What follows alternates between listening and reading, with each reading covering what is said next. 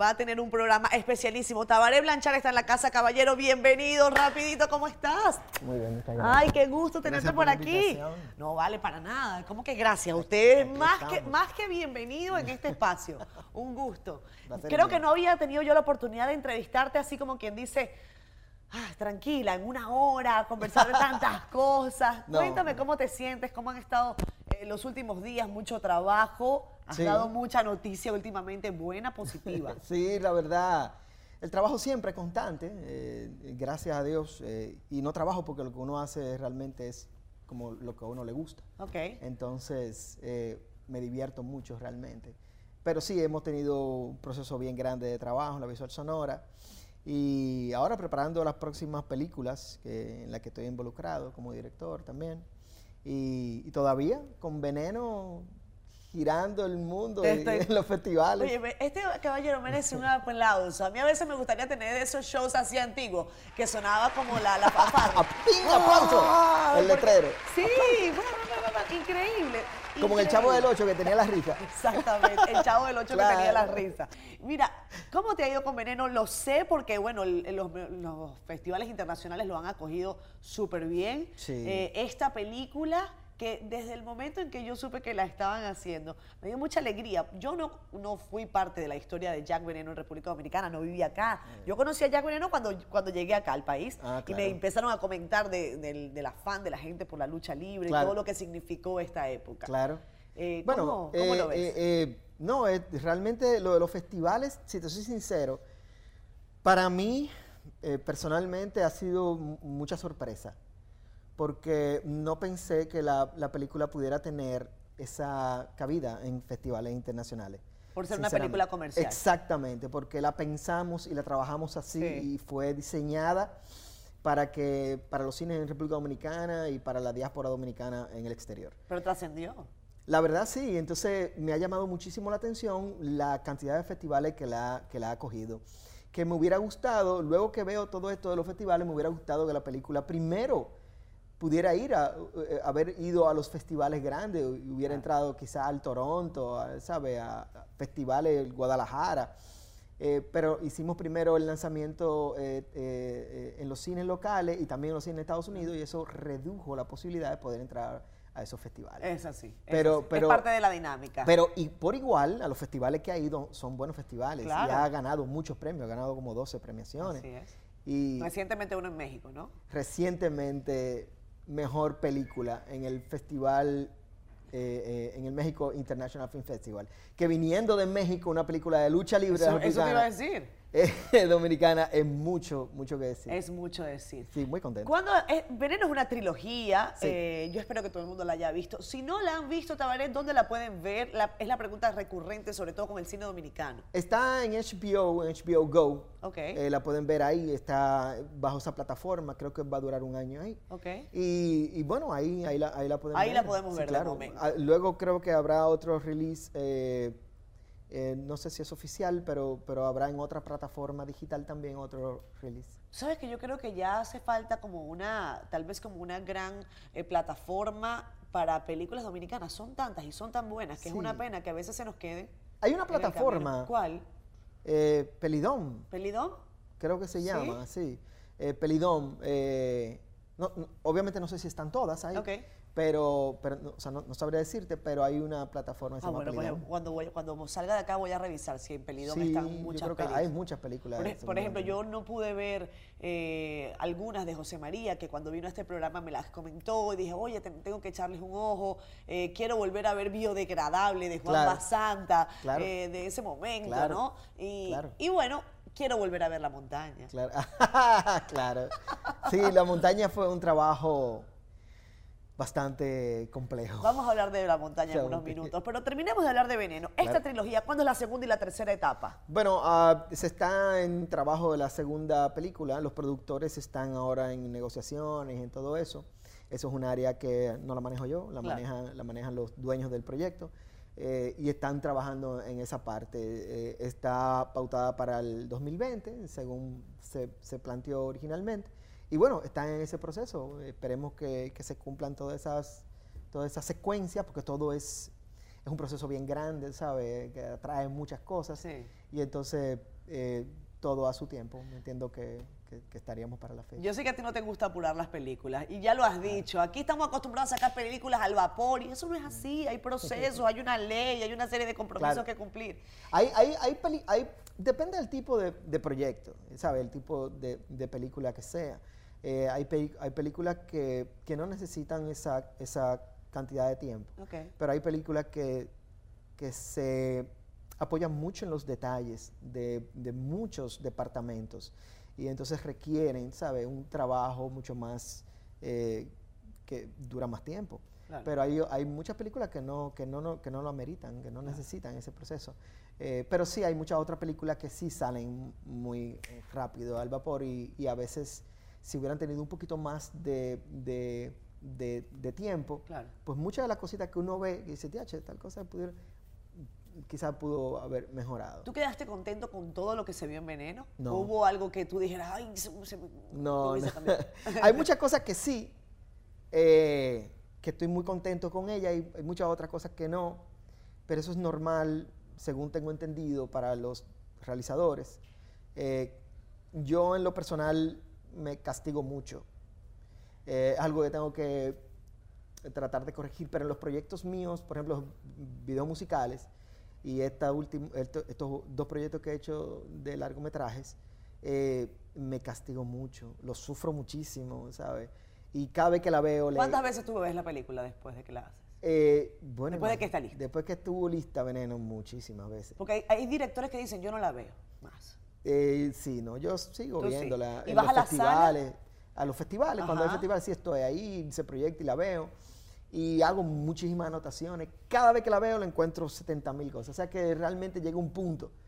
Pero fíjate, yo no sé, yo creo que eso tiene que ver como con algún estándar, porque hay escenas, hay momentos que están clean desde el inicio, que no necesito hacer, hacer absolutamente Nada, nada. Pero hay otras cosas que yo digo, "Tía, eso hay que hacer esto, hay que hacer esto, hay que cambiar esto, hay que bla, bla, bla".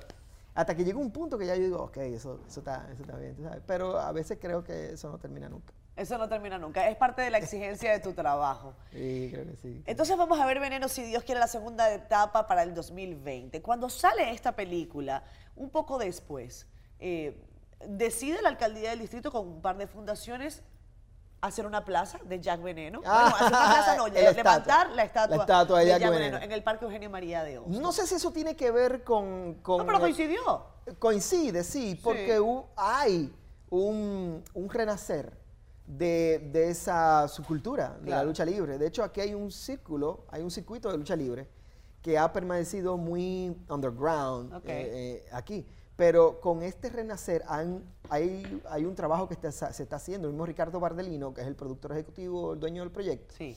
eh, él ha hecho un trabajo con el mismo Jack Veneno de, de llevarlo y, y tratar de hacer un, un De que eso resurja, Exacto. claro. Eh, pero fíjate, esto del- de la estatua de la alcaldía a mí me tomó de sorpresa y no sé si tiene que ver con algo con la película, pero sí, eh, la película, A ustedes no lo llamaron ni nada, ¿no? eh, sí, a mí se, Ah, me, se, me, se me comunicó Ok. y a Ricardo Bardelino también. Ok. Eh, pero, pero no sé si tiene que ver con eso, pero sí la película ayuda a, a que el nombre de Jack Veneno pues no se pierda y, y- y- y de Relámpago Hernández y todas estas personas que están involucradas estuvieron involucradas porque el, el- ese, esa parte de la lucha libre en la República Dominicana fue grande, grandísima hasta que tú no te puedes imaginar. Pero hubo gente en redes sociales, Tabaré, que criticó que levantaran una estatua de, de Jack Veneno y a mí me, me gustó saber que incluso él estuvo allí, que conversó y que esto es parte de la cultura, eh, Pero claro, de la totalmente. cultura popular. Sí, no, así. yo no, no, realmente, haters will always hate. Los, los haters siempre van a... Siempre van a odiar. Olvídate. O sea, ¿y qué pasa? Eso también hace que el mundo gire, ¿entiendes? O sea, tiene que haber su... ¡ah! Es como el yin y el yang, exacto. Lo, lo hay, tú sabes, lo que pasa es que hay mucha gente que opina sin saber. ¿ve? Yo, yo soy de lo que digo que cada vez hay más gente que sabe que no sabe. Eh, que, eh, que no sabe que no sabe, perdón. Exacto. Cada vez hay más gente que no sabe que, que no, no sabe. sabe que no sabe, que no sabe Entonces, nada. Que no sabe que no sabe. Entonces, el- las redes sociales es un arma de doble filo. Y en las redes sociales ahora mismo hay mucha gente que, que tiene mucho poder, ¿sabe? Eh, y una, una, un comentario negativo y, eh, que vaya en detrimento de una persona como, como Jack Veneno, ¿sabes? A veces pesa más que cinco comentarios buenos, ¿sabes? Pasa mucho. Pasa mucho. sea, Pasa y- mucho. Y, cuando tú pones a ver, la cantidad de críticas son positivas, la mayoría, pero hay sus negativas, que, ¿sabes? Pero bueno, la Pero gente- tienen que estar allí también. Existen, ellas están ahí. Me gustó esa frase de hay cada día más gente que no sabe que no sabe. Sí, Eh, porque yo siempre he dicho, los periodistas eh, sabemos de todo, pero no sabemos de nada. Eh, ¿quién- y cuando tenía yo que entrevistar a Tabaré eh, Blanchard, Sujei Alvarado, nuestra productora, me comentó, Tabaré es una persona increíble, yo había tenido oportunidad de compartir contigo en varias oportunidades, pero también hay alguien que sí sabe de ti y mucho. Y yo quería, porque incluso lo anoté, y voy a, a colocar una fotografía de él, eh, para que tú escuches cómo esta persona habla de ti, seguro lo sabes. Dice, el Taba está lleno de vida. Debería también ser doctor de alegrías, porque todo el que comparte apenas cinco minutos con él sale recargado, contento y con una sonrisa en sus labios. Ah, qué cool, qué chulo, qué ah, pero ¿Tú sabes quién dijo eso? No, que ¿No sabes? O sea, ¿quién? Roger Saya. El primo. Entonces, él, él dio esta narrativa. Y yo dije, si, eh, si Roger dice que en cinco minutos uno sale así, pues que venga una hora. A ver si reparte alegría aquí por doquier por un buen tiempo, ¿verdad? Bueno, eh, tú sabes que eh, yo creo que eso viene de mi mamá. Mi mamá es así mismo también. Mi mamá es una persona que tiene eh, una energía positiva inagotable, ¿entiendes? Ok. Está todo el tiempo riéndose y hace, ¿sabes? Esa buena vibra. Le gusta mucho. Sí, ella, ella es así. A mí lo que pasa es que a mí me gusta divertirme, ¿entiendes? A mí me gusta pasarla bien. Y me gusta hacer sentir a la gente bien también. Los otros días estaba pensando, y yo, tú sabes que mucha gente en las redes sociales siempre se pone un título. Ar- Ok. Artista. eh, Sí, ¿sí qué? sí, sí, sí, es un Yo- poco necio. Sí, se Es pone. complicado, es cosas. un- Hay gente que se. Que se, que se You don't que se- fix, dijiste eso una vez, como que tú no encajas a veces Sí, sí, lado. yo, es- yo creo que esa es mi mejor cualidad, que yo no encajo en ningún lado. Pero la verdad, mentira, todo el mundo encaja en algún sitio, o sea, que eso no es nada. Pero, pero la verdad es, y yo estaba buscando en un momento, y yo dije, bueno, yo estoy haciendo tantos contactos internacionales con esto de los festivales. Ajá. Y entonces ahora iba a ir para Cannes, no pude porque tengo el- un proyecto y, y tuve que cancelar. Y para ir a, para, para, para lo de Cannes, yo me yo eh, compré la acreditación y todo. Entonces la acreditación yo tenía que poner una serie de cosas. Y yo decía, de "Wow, datos, sí, sí. director, que sí o qué, tengo que poner todo lo que hago. Y me quedo pensando, y, y entonces eh, ah, me piden un link en- para Instagram, de mi Instagram. Ok. Y entonces cuando hago el link de Instagram, yo pongo que tengo que poner que yo soy también, o sea, ponerme. Claro. Y de repente digo, yo me quedo pensando, y yo, ¿qué es lo que yo soy? Y, y me, me puse a analizarlo mucho y dije, wow, porque a mí, yo filmo y todo y hago estas cosas. Ajá.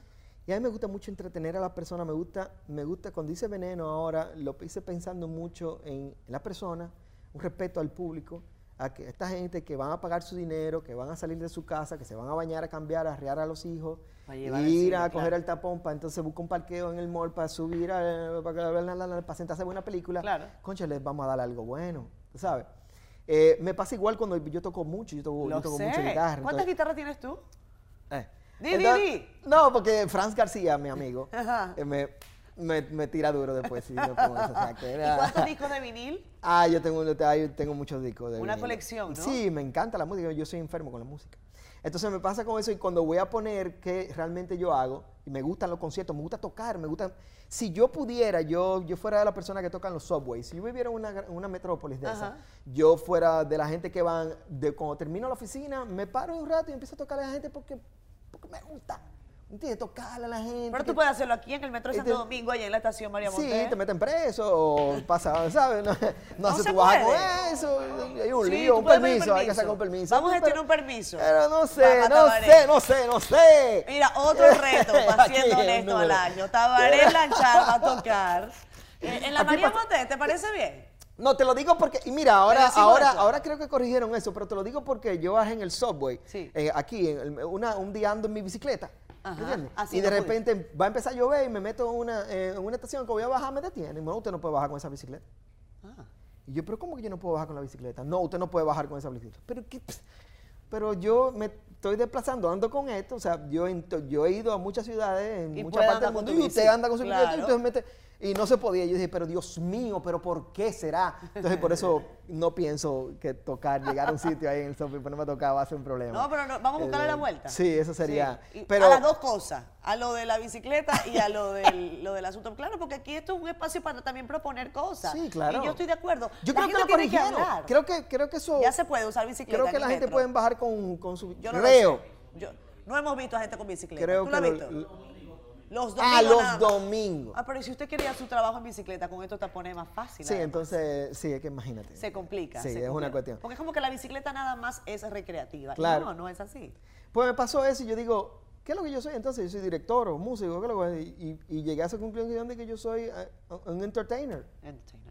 Me gusta, ¿entiendes? Claro. Eh, y voy a charlas y cosas y hago y me gusta entretener y eso es, y quizás eso tiene que ver con eso. Claro. de que uno le gusta hacer sentir bien a la gente y uno se siente bien en esa en ese give and take de, Claro. de ¿sabes? De eso. A mí me propusieron una vez de que hacer un, ¿cómo se llama? Eh, el, eh, un stand-up comedy. Exacto. Y yo dije, tú estás viendo loco. Tú ¿cómo estás puedes, haciendo?" tú puedes No, hacer eso. no, creo que llegue a ese punto. Cuando, pero- eh, cuando esa cámara 8 milímetros estaba en tu casa y tú tenías que usarla, claro. ¿tú, ¿tú te imaginabas que ibas a hacer esto? Sí, bueno, no me lo imaginaba. O sea, no pensaba, no, yo jugaba, era. Claro. Y estaba todo el tiempo eso, era jugando. Es una cámara 8 milímetros, una Bell Howell que tenía mi papá y tenía unos rollitos y jugué con ella. Pero con la cámara que yo jugué mucho fue una cámara de VHS que, que adquirimos en el 86. Ok. Y eso se convirtió en una herramienta. Y yo filmé con eso, que eso De no te- todo. Pues yo era, yo soy de la generación de MTV, del Ah, cable. claro. Ahora es la generación del del- de las redes sociales, del, del internet. Claro. Pero antes lo que teníamos era el cable. Entonces yo era de, lo- de los muchachitos que se despertaba por la mañana y se acotaba a dormir la noche pegado, jugando Atari obviamente, pero pegado en TV, MTV. Ah. Entonces el mundo mío era Esa eso. Yo- cultura. la Totalmente, cultura porque eso, me- eso fue lo que me dio duro.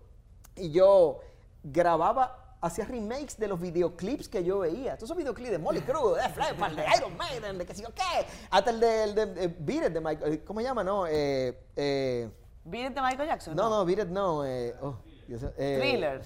Tampoco. No, Dios mío. Eh, me quedé Bad. malo. Bad, con Bad. Bad. de Michael Jackson. Yo tuve que, hicimos un remake con los amiguitos y todo, porque Ah. todas esas historias de cuentan, ¿sabes? Y yo hacía eso, yo hacía remakes de los O sea, tú tuviste una infancia chula. Sí, muy chula. Estoy hablando de cine, pero no solamente de cine, sino de entretenimiento, de este amor por el séptimo arte, por la música, por todo lo que suene a magia. Yo siempre he dicho que las personas que tienen esa posibilidad son gente que hace magia.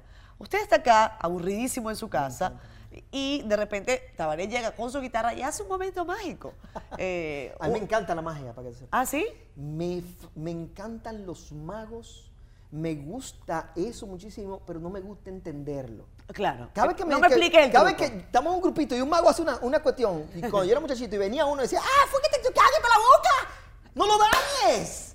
Eso, el, el tigre apareció una vaina de verdad ahí, no existía, y las moléculas se andaban flotando en el aire y se convirtieron en la carta. ¡Cállate, estúpido! Exacto. Entonces, exacto. a mí me gusta esa magia, Ah, me, claro. me encanta. Me, Tampoco te gusta que te digan el final de las No, películas. no, claro Los spoilers, no. evidentemente no. Claro que no. Yo voy a crear un grupo en contra de los que lanzan spoilers. O sea, ya, está bueno. Y le sumo los que hacen spoilers de Game of Thrones. Ajá. Yo no vi ningún capítulo.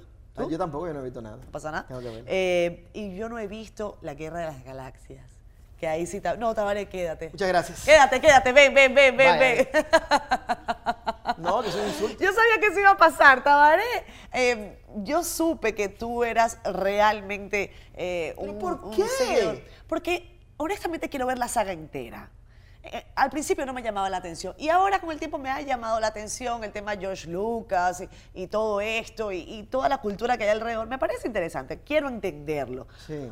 Así como quiero entender de, de dónde sale tu afán por los relámpagos, Por rayos. rayos. Eh, bueno, no, Star Wars, te digo, eh, es que fue muy mágico, es muy mágico y todavía lo es, esa película. Eh, yo, a mí el, la- el- el mundo imaginario, ese Sí. universo, la forma en que crearon todo, y, y ahora de adulto la veo en términos de valores de producción y cinematografía, vestuario, dirección de arte, todo música y es una cosa que todavía tú la ves, la primera trilogía tú dices, wow, qué bien hecha, los efectos especiales y todo. George Lucas creó Lucas eh, eh, Lucas Skywalker sí. Studio con sonido, Sk- Skywalker Sound y la gente de Industrial Light and Magic que se creó para desarrollar la película. O sea, desarrollaron técnicas cinematográficas que nunca existían para poder hacer esta película, hablando de la primera. Claro, claro. Eh, no solamente en, en lo- en los avances tecnológicos, pero también en el storytelling. Estábamos hablando de que es una película retrofuturista. O sea, tiene, eh, habla de un futuro viejo. Exacto. Incluso empieza diciendo, eh, eh, eh, eh, en una galaxia lejana, hace mucho tiempo. O sea, a long time ago, en Exacto. la galaxia far, far, hace mucho tiempo, tú dices, el pasado, pero aparece esta nave, ¡buah! Y tú dices, wow, ¿qué es esto? Entonces tú ves todas estas naves y toda esta ropa, después de tú haber visto Space Odyssey, donde Sí. tú ves un futuro que el futuro siempre lo habíamos visto nítido, perfecto, todo en orden, los blancos, Claro. blancos, los negros, negros, los rojos, rojos, todo esto, una perfección. Nos damos cuenta de que realmente el futuro es como el presente, lo único que Es malo. de- después, Exacto. más para adelante, donde hay Claro. cosas viejas. Porque en el futuro van a haber cosas viejas. Claro. Y entonces tú ves estas naves espaciales que son de que chatarras, que están dañadas. O sea, el, el halcón milenario, que es la, na- la nave de, de Han Solo, la nave principal de, de la, de la película, es un carro público de la época. Era un biónico, donde el tipo para que arrancara le daban golpe. ¡Prende!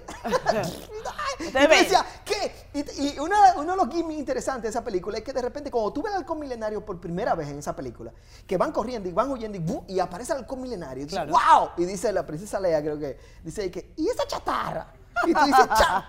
Pero eso Chatarra. es increíble. Pero, ¿entiendes? Entonces, eso hace que tú conectes y tú digas, wow, pero mira que... te-". Y la ropa y todo. Entonces, eh, esa, eso fue una magia. Pero a mí me pasó, la magia a mí me pasó con esa película porque cuando yo la vi la primera vez, eh, la primera que yo vi fui, fue, fue El Imperio Contraataca, Ok. que es la segunda de esa primera trilogía. Que le- De- exacto. la que primera la trilogía. Exacto. Entonces, cuando yo la fui a ver de niño, la pri- lo- cuando fui a verla, Es que, perdón, es que el, el asunto de la guerra de las galaxias es que es como rayuela con esteroides.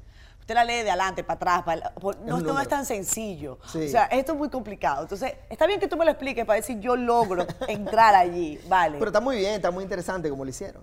Pero, pero cuando yo voy a ver la primera, de repente, lo- a- antes de que empiece la película, lo que, lo que enseña es un behind the scenes. Sí. De el, el- el making of. Cómo hicieron la primera. Y entonces, from the makers of, y empiezan a poner todos estos blue screens. Y yo de muchachito viendo que las naves no eran naves, que eran de cositas de, de- de madera. Claro. Y, y todos estos artefactos.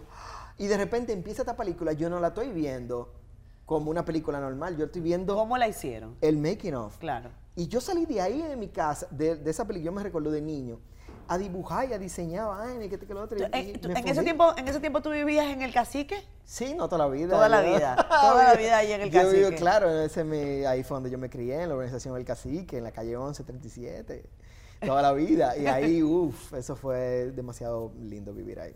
Y cuéntame de tu afición por los rayos, por las centellas, por lo los relámpagos. el- el- lo que pasa con el rayo, y mire, yo tengo muchos tatuajes y todavía no me acostumbro. Yo de repente hay- veo gente con tatuajes y digo, wow, ¿cuántos tatuajes tiene esa persona? Ajá. Tienes varios ya. Yo me veo en el exacto. espejo y digo, ¿viste tus tatuajes? ¿Dónde salieron?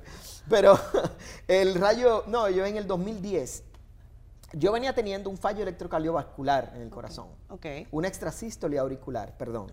eh, que primero se me diagnosticó como un fallo electrocardiovascular. Eh, el entonces, 2010. En el 2010. Ok. Yo venía arrastrándolo desde el 2004, 2005. Pero en el 2010 me, me- me estaba yendo y duré varios días en cuidado intensivo eh, donde se me hizo un diagnóstico de eso y, y cuando me encontraron lo que era, que empecé un tratamiento, duró unos 5 o 6 años, eh, yo me tatué el rayo.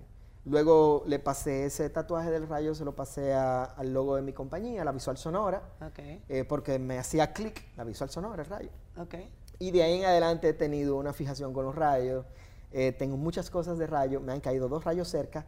No me han caído a mí, pero sí a unos cuantos metros de distancia. Y ver un rayo cuando te cae bastante cerca es impresionante. Claro. Aterrador. Eh, es, es impresionante, es impresionante. y ese momento me imagino fue aterrador. eh, Fue interesante. No, pero me refiero. Hay uno que yo lo tengo grabado en Instagram incluso. ¿El del rayo? En un rayo que cayó. y Ah. Marcia, mi esposa, estábamos en una azotea. Y, y de repente hay unos rayos que están cayendo en el horizonte. Y salimos y ella sale afuera para verlo. Y yo le digo Marcia, "Ten- está grabado en Instagram. Ok, y yo le digo. Marcia, ten cuidado. Que te... Y ahí mismo cae un rayo al lado, una mata ahí. ¿a dónde está él? Así, Y el otro me cayó, yo venía en una, en una tormenta, Sí. yo venía en la bicicleta y, y de repente cuando estoy llegando a mi casa había un pino grande, eh, que yo, unos eh, 20, 20 pies, Sí. 25 pies, Sí. 25 pies, ahí mismo. Y el pino le dio, el rayo cayó en la, en la En base el del centro, pino, lo claro. explotó así, ¡paf! Y la luz es morada y verde. Y, y fue ahí mismo al lado de mí. Y, y fue después que me hice el rayo. o sea, Después que te hiciste el rayo. Pero, pero te, te decía yo a ti desde si, la, de si el momento aterrador fue en que cuando estabas en terapia intensiva, te diagnosticaron Ah, sí. esto, fue seguro muy sí, complicado. fue muy, sí, no, no quiero vivir eso otra vez. Claro. Mira, no, y yo tenía un, había un señor mayor al lado de mí, que él se aquejaba, tenía un, tenía un, él le había dado un infarto Ajá. y le dolía mucho el pecho y eso, y, y el señor murió al lado de mí. Eh, ahí, el juidero, y yo con un problema del corazón al lado de mí, yo decía, Dios mío. ¿Tú tenías 35 años? Yo tenía exactamente, eso fue en el 2000, no, fue en el 2010, Más o menos. 36. Sí. Na- Sí. Nadie espera con 36 años eh, sufrir realmente del corazón. Eso uno... En mi familia, en sí. familia hay muchas personas que tienen eh, problemas cardíacos, sí. Esos son como los momentos eh, de dificultad, por decirlo de alguna manera. Sí. Hubo otro momento de dificultad en tu vida y Oh, te sí, aferraste a las tablas, Sí, al claro, yo tuve un proceso de depresión. eh, ¿Cómo fue eso. Tabaré? No, tuve un proceso muy grande de depresión que me agarró en el 98, final del 96, principio del 98, duré dos años con una depresión increíble. O sea, yo estaba, yo estaba casi en esquizofrenia. O sea, yo me estaba volviendo loco literalmente. Eh, eh, no, todo lo veía, había un principio, hay un principio que le dicen les ideas noir, las ideas oscuras. Y yo tenía eso constantemente. Yo no me podía, yo si yo me dormía, yo juraba, pensaba que me iba a morir. Ok. Eh, todo lo que veía lo veía mal, o sea... Todo si era iba- negativo. Tú no te puedes imaginar. Yo no quería salir porque yo decía, si yo salgo me, me voy a morir o me va a pasar algo. Si yo andaba en el carro y veía un humo en la carretera y dije, se cayó un avión, un accidente, y era una gente quemando una hoja. ¿Entiendes? Eh, me, me estaba pasando porque estaba muy trancado en eso y, y es muy... ¿Eso tuvo algún detonador para que fuera Eh, así o fue progresivo? Lo fue- digo porque, porque yo siento que de, estas, de estos temas hay que hablar. Sí, claro Hay, hay mucha gente que, que tal vez pasa por situaciones similares y ni siquiera identifica qué es lo que le pasa. Sí, claro no tienen a veces ni siquiera capacidad de acudir a, a- a un psicólogo o de tener a alguien que le diga, espera, hay algo acá que, que- que podemos eh, Sí, conversar". claro. eh, eh, bueno, en mi caso fue algo que fue, fue paulatinamente. Ok, poco a Pero poco. sí, hay un detonante que tiene que ver mucho social y todo. Yo estaba pasando por unos momentos. eh, mi hijo recién ha- había nacido, mi primer hijo. Ok. eh, estaba solo, estaba bajo unos procesos, unas crisis. Había una crisis económica grande en el país en el momento y esa crisis me cayó a mí. Eh, fueron como muchas cosas que me pasaron justo al mismo tiempo. Yo asumí paternidad muy joven, yo tenía 22 años. No, Y en, el, y en el momento yo tenía, y, yo- y- y realmente yo estaba trabajando mucho también en esa época, amaneciendo mucho, mucho. La falta de sueño, el no dormir, desencadena una cantidad de cosas en la psiquis y en el ser humano que tú no te puedes imaginar. Entonces, el trabajo que yo hago requiere mucho a veces de eso, mucha amanecedera, porque la publicidad así es una carrera contra el tiempo. Eh, ya no lo hago, gracias a Dios, o sea, me sé manejar para que eso no suceda, pero antes, cuando uno es joven, pues uno Sí. no tiene tanta la experiencia y le da para allá. Claro. Entonces eso me fue más o menos llevando y, y- y- y llega un día que me da un ataque de ansiedad, me da un ataque de pánico un día. Ok. Y ese ataque de pánico se convierte en otro ataque, en otro ataque, en otro ataque. ¿Cómo es un ataque de pánico? Ataque de pánico, bueno, es como que eh, es como un miedo a algo que tú no sabes lo que es. Ok. Y de repente es- te, ap- te apodera y tú sientes que el corazón se te agita y te asustas porque el corazón se te agita. Se te va la respiración. Tú ¿por- por qué estoy así? Claro, claro, es horrible. Ataque de pánico y Ok. ataque de ansiedad y los ataques de ansiedad. Y yo sufría de ataques de ansiedad diarios. Y los ataques de pánico eran diarios. Yo duré dos años en eso. Que me estaba- los ataques de pánico y ansiedad que yo tenía eran fatales. Yo iba a, la- a- a- a cada rato a la emergencia Ok. porque tenía eso. Iba al cardiólogo también, al el cardiólogo de la familia. ¿Y cómo sales de eso? El cardiólogo una, una vez me recetó ir a, a un psicólogo y fui a donde Mauro Castillo, psicólogo clínico. Y él lo primero que me dice, mira, tú tienes que hacer ejercicio, tú no estás saliendo, no haciendo nada, solamente trabajando, trabajando, trabajando. Yo soy workaholic, en ese momento era peor todavía. Entonces, él, empecé a caminar. Y el caminar me hacía sentir como bien, empecé a trotar, pero cuando yo sentía que el corazón se me aceleraba, Te asustaba. yo decía, "Ay", entonces me daba un ataque de pánico, un ataque de ansiedad, y si me- un juidero. Eh, ahí. Sí, sí. Y entonces, la mente, es que uno trabaja con la mente. Hay, si fuera que uno fuera, hiciera cosas físicas, de poner un ladrillo, martillar Claro, algo claro, que sea físico. claro. de- Yo hago una analogía eh, de los deportistas, los, dep- lo- lo- lo- los profesionales del deporte. Eh, uno que batea o corre, va a su médico para le cheque su brazo y todo eso. Uno que trabaja con esto, tiene que ir a un psicólogo para que le... Sí. Ese músculo con el que uno piensa, Necesita orden, Se ejercicio, claro, claro. Le haga- claro. Aceitarlo. Claro, porque, porque dentro de ese mundo que uno está constante todo el tiempo en eso, eh, es una línea muy fina eh, eh, entre la, la- la cordura y perderla. ¿eh? Es, un, es una cosita, una cosita y se Mínima. fue. Mínima. Entonces, los que estamos todo el tiempo con eso, yo no paro, yo no duermo, de hecho, no- nunca he dormido de niño, eso es normal. Estoy todo el tiempo maquinando, haciendo algo, y no puedo estar sin hacer nada, no puedo. Ok. Entonces, eso me, me fue creando eso. Y eh, haciendo ejercicios, haciendo yoga. Empecé a hacer yoga en el, en el 99, final del 99, antes de que fuera la moda que es ahora mismo, que era una moda gigante de yoga. Del yoga, sí, sí, sí. Eh, Yo hacía mucho eso, pero era por respiración y todo eso. Entonces, Iván Herrera, que es mi compadre. con el Tremendo que amigo hice Iván la- Herrera. Claro, Saludos a con- Iván, con- un tremendo pana, de con verdad. el que hice la montaña. Eh, en ese momento trabajaba conmigo y me, me dijo, mira, tú lo que tienes que hacer es surfear. Y yo dije, no, pero yo tengo 25 años, voy a poner a surfear. y fui a la playa y fui a surfear. Y, y el surf, la actividad el, en, exterior, el, agua, el mar, todo. ¿sabe? Todo lo que Ahí no hubo pánico.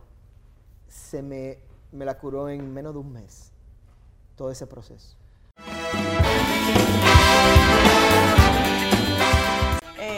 ¿Cuál fue la- la- el título que tú decidiste colocarte después de hacer mucha exploración? Eh, yo Eh, soy un... ¿Entretenedor? Sí, ¿Entretenedor? Sí. Está, está bueno. Eso es lo que yo entretengo. Entretiene. ¿Tú eres honesto? Entretengo a través de la, de la fílmica también, Claro, la película, los comerciales de televisión es para entretener. Nosotros estamos entretenidísimos. Venden, los comerciales de televisión son para vender, Claro. pero tienen que entretener, porque si no tú no haces el hook. Y Exactamente. los videoclips también eso es lo que hacen, es you gotta entertain, yo soy un entertainer. Claro. ¿Y eres honesto? Eh, yo entiendo que no soy yo que debo decir eso. Es la gente que debe decirlo. Claro. Este programa, mucha gente lo dice acá, ¿no? Bueno, pero nosotros no podemos determinar si él es honesto en un programa de una hora. Yo estoy de acuerdo. Sí, claro. Estoy de acuerdo. Solo que yo pregunto no si él es honesto toda su vida, si fue honesto en este programa, señora. No podemos ir tampoco a los extremos. Sí, claro. O sea, si ustedes consideran que fue honesto en este programa, no podemos tener tantas expectativas. Oye, oye, es que hay gente que se toma las cosas literal. Claro. ¿Es honesto para toda su vida? No lo sé. Claro. A lo mejor después de acá salen y dicen o hacen cualquier cosa. yo, yo a lo que aspiro es que aquí sean lo más honestos posible. Y, y tú en tus redes... Sí, que también tampoco no es como que uno tiene, No, ¿sabes? no. Eh, tú decías en tus redes que un pueblo que no conoce su historia está condenado a repetirla. Es una frase que utilizas La uso mucho. reiterativamente.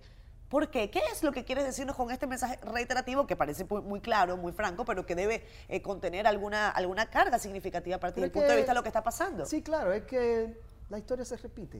Eso es lo que sabe hacer la historia siempre.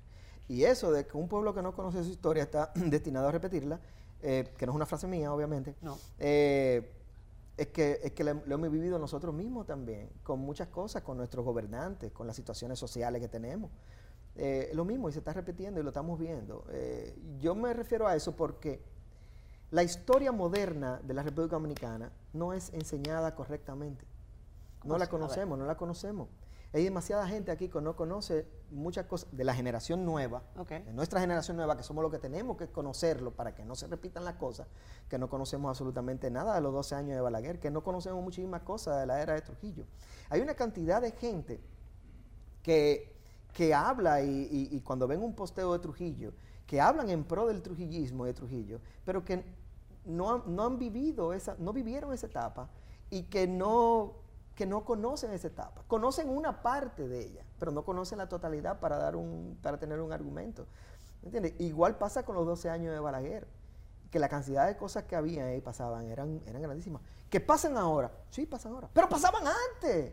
¿Entiendes? O sea, no es que era antes. Hay mucha gente que habla sobre, por ejemplo, la ciudad de Santo Domingo. La ciudad era, era mucho más limpia. Tiene que calcular que era menos de un cuarto de la población que existe ahora mismo. Y que los sistemas eran distintos. Y que habían eh, dictaduras y que hubieron dictaduras. Claro. Y que la dictadura, cuando se habla de dictadura en la República Dominicana, la mayor parte del- del- del- de la población de la República Dominicana piensa en Trujillo. Pero habían dictaduras antes también. Estaba Ulises Heró, estaba Buenaventura Báez, habían otros atrás. Y también estaba el- los mismos 12 años de Balaguer, que fue una dictadura. O sea, hay muchas cosas que la gente no conoce. Por eso yo digo, los que no la conocen, ¿Están condenados a repetirla? totalmente, porque es que no, ven los patrones. Hay patrones que van, pausa, que van pasando. Sí. Esos patrones vienen dados mucho por la, por, por- por la, eh, cuando eh, cortan la libertad de expresión. Claro. Y eso son cosas que están empezando a pasar. Ahora tú Y dices son eso. patrones que se están viendo, están, están ahí. Aunque tenemos todos estos medios de comunicación y, y ahora mismo todo el mundo eh, tiene una libre expresión y pasa. Pero, pero hay que tener cuidado, eso son cosas que se repiten. Tú decías, eh, en el caso de Balaguer fue una dictadura, el caso de Trujillo fue una dictadura. Hay quien dice, ahora mismo hay una dictadura y, hay, y hay, eh, eh, acá estuvo Hipólito Mejía que decía, yo estoy de acuerdo con la dictadura con apoyo popular. Y decía, bueno, eso es tan complejo y a mí me, Bueno, eso es, eh, particularmente me, me- a mí se me dificulta. Yo no, yo no coincido con la dictadura en absoluto, ni siquiera con apoyo popular. Sí, o sea, para ser. mí es la democracia es la democracia y tiene unos valores y tiene unos conceptos y aunque tiene sus bemoles es el menos malo Claro. de los de los de los modelos políticos que Claro. conocemos. Tu perspectiva al respecto, ¿cómo ves la situación política del país? ¿Vas a ir a votar a las elecciones próximamente? ¿Cuál es tu análisis desde esa lógica? Bueno, yo realmente creo que, a mi entender, eh, yo no estoy de acuerdo con reelección. La reelección lo que hace es eh, mantener a un mismo grupo manejando todo lo que está sucediendo. Ese mismo grupo lo que hace es comprometerse con otros sectores y la presión que van recibiendo es, es simplemente, es como cuando tú tienes una empresa muy grande de la cual tú no puedes salirte. Entonces se crea este, esta dictadura interna en ese, en ese, en ese En ese grupo. que no, ellos mismos llegan a un punto que no, es como una mafia. You can't get, get out, ¿sabes? Entonces eso se, se- se va, lo que hace es complicándose porque no hay un relevo. No hay una, no, no, no pueden, no hay propuestas nuevas. Entonces eso se va convirtiendo en un vicio, es un círculo vicioso, y es un vicio. Entonces empieza el favoritismo, empieza toda esa, todo eso que conlleva a que la democracia realmente no prospere. Pero tú sí votas. Claro que sí. Siempre has votado. Siempre he votado como Y ciudadano. y claro tienes sí. idea más o menos de Debo de hacerlo, eso es un, eso es una- es un deber. Es un deber. Pero claro que sí. Claro que sí. Hay gente que Y- dice, y- no, yo no voy a votar, ¿para qué? Lo que, y lo que ha costado que eso suceda. Sí, pero hay gente que lo, La que lo dice así, Tabaré. sangre que se ha Dice- derramado. La gente dice, no, no, no, yo para qué voy a votar, la verdad no, no tengo ganas. O sea, de verdad Pero que po- no. ¿sabes por qué? Porque no conocen la historia. Porque no conocen la historia moderna. Y la historia moderna dominicana no se puede, no, no, es que no conviene tampoco que se enseñe tanto en las escuelas la historia moderna. Porque estamos hablando de que son la misma gente, los mismos partidos. Mm. que son los que están ahí ahora, ¿entiendes? O sea, fíjate hacia, hacia dónde, hacia dónde va todo ese engranaje Mm. de la historia moderna. Eso te preocupa. Y tú tienes hijos, Claro que sí, pero yo tus hijos ya son adultos Sí, eh, son prácticamente. adultos, son- bueno, dos todavía, adultos y uno, y uno más también. Exactamente, tengo dos adultos y uno que ahí va. Entonces, es muy importante y nosotros como realizadores fílmicos también, yo creo que de alguna forma tenemos un compromiso. En la película Veneno que yo tengo, yo planteo algunas cosas, tengo que hacerlo, ¿sabes? Si estamos hablando de una película de una época, yo debo de no solamente vestir a las personas y ponerla en un entorno, tengo que entrarlo dentro del el universo sociopolítico y cultural en el que vivía en el momento. Pero eso no soy yo que lo hago, eso pasa en todas las películas que son de época, que, que son serias. Que siempre hay un detalle, siempre en el televisor está pasando algo, siempre hay alguna noticia. Hay que está algún elemento, hay algún Exacto, elemento. de él para, para, para hacer en- entender y sentir, ¿sabes? Y crear alguna denuncia o por lo menos mantener vigente eh, a los nuevos espectadores de, que tengan conocimiento de cosas que pasaron, para que sepan que pasaron. Volviendo a la perspectiva de la realización cinematográfica y, y bueno, de, de cómo cada, cada proyecto definitivamente engloba una serie de, de- de esfuerzos. Con Veneno fueron cinco años. Seis. total, seis años? Sí. Y con La Montaña fueron también unos cuantos, ¿no? No, con la montaña fue, ¿Fue más rápido? Fue más rápido. Ok. eh, y muy precipitado. Fue, fue porque, ok, lo hicieron sobre, sobre la Sí, marcha, eso había fue- que hacerlo. Eso fue, bueno, pero La Montaña no fue un proyecto cinematográfico eh, eh, como por ejemplo Veneno, Claro. que Veneno fue a través de la ley de cine y conllevaba un casting, una serie de cosas, dirección de arte, vestuario, de- oh, guion. Claro. Eh, la montaña no tuvo ni siquiera guion, eso fue un invento. O sea, fue, mira, estaba, nosotros vamos para el Everest eh, eh, y, y queremos que tú vayas para que lo documentes. Ah, sí, vamos. Y yo me fui al Everest. Me estaba muriendo todo el tiempo en el Everest. Yo quería matarlos a todos. ¿Cómo a se él. les ocurre traerme hasta acá? Yo me estaba muriendo. A mí me llevaron al Pico Duarte di que para, para, para que, que- un test para que viera. Yo en mi vida había ido al Pico Duarte. No vayan al Pico Duarte.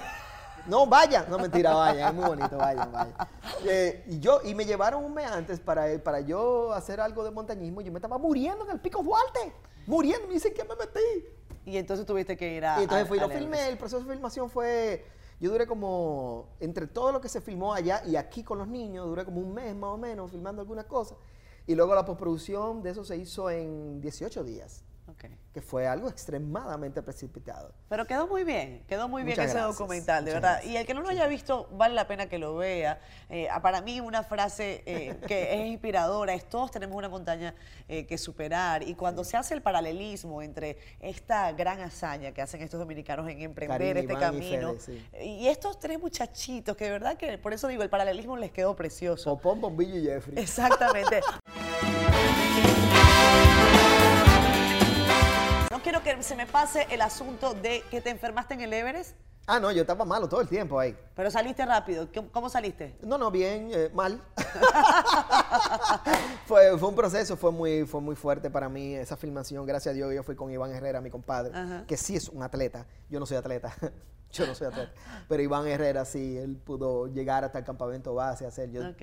yo hasta un pueblo antes del campamento base, yo tuve que pedir un helicóptero. Dije, ¿sabes qué? No, bye. Adiós. Me- que les me- vaya muy bien a ustedes. No puedo más. El Kitipún es el último éxito de Juan Luis Guerra. Bueno, este Juan Luis siempre nos impresiona y ojalá venga a este programa. ¿tú crees que Juan Luis venga? ¿Tú crees que se anime? Bueno, que, hay que preguntarle. Oye, que Juan, Juan Luis, por favor.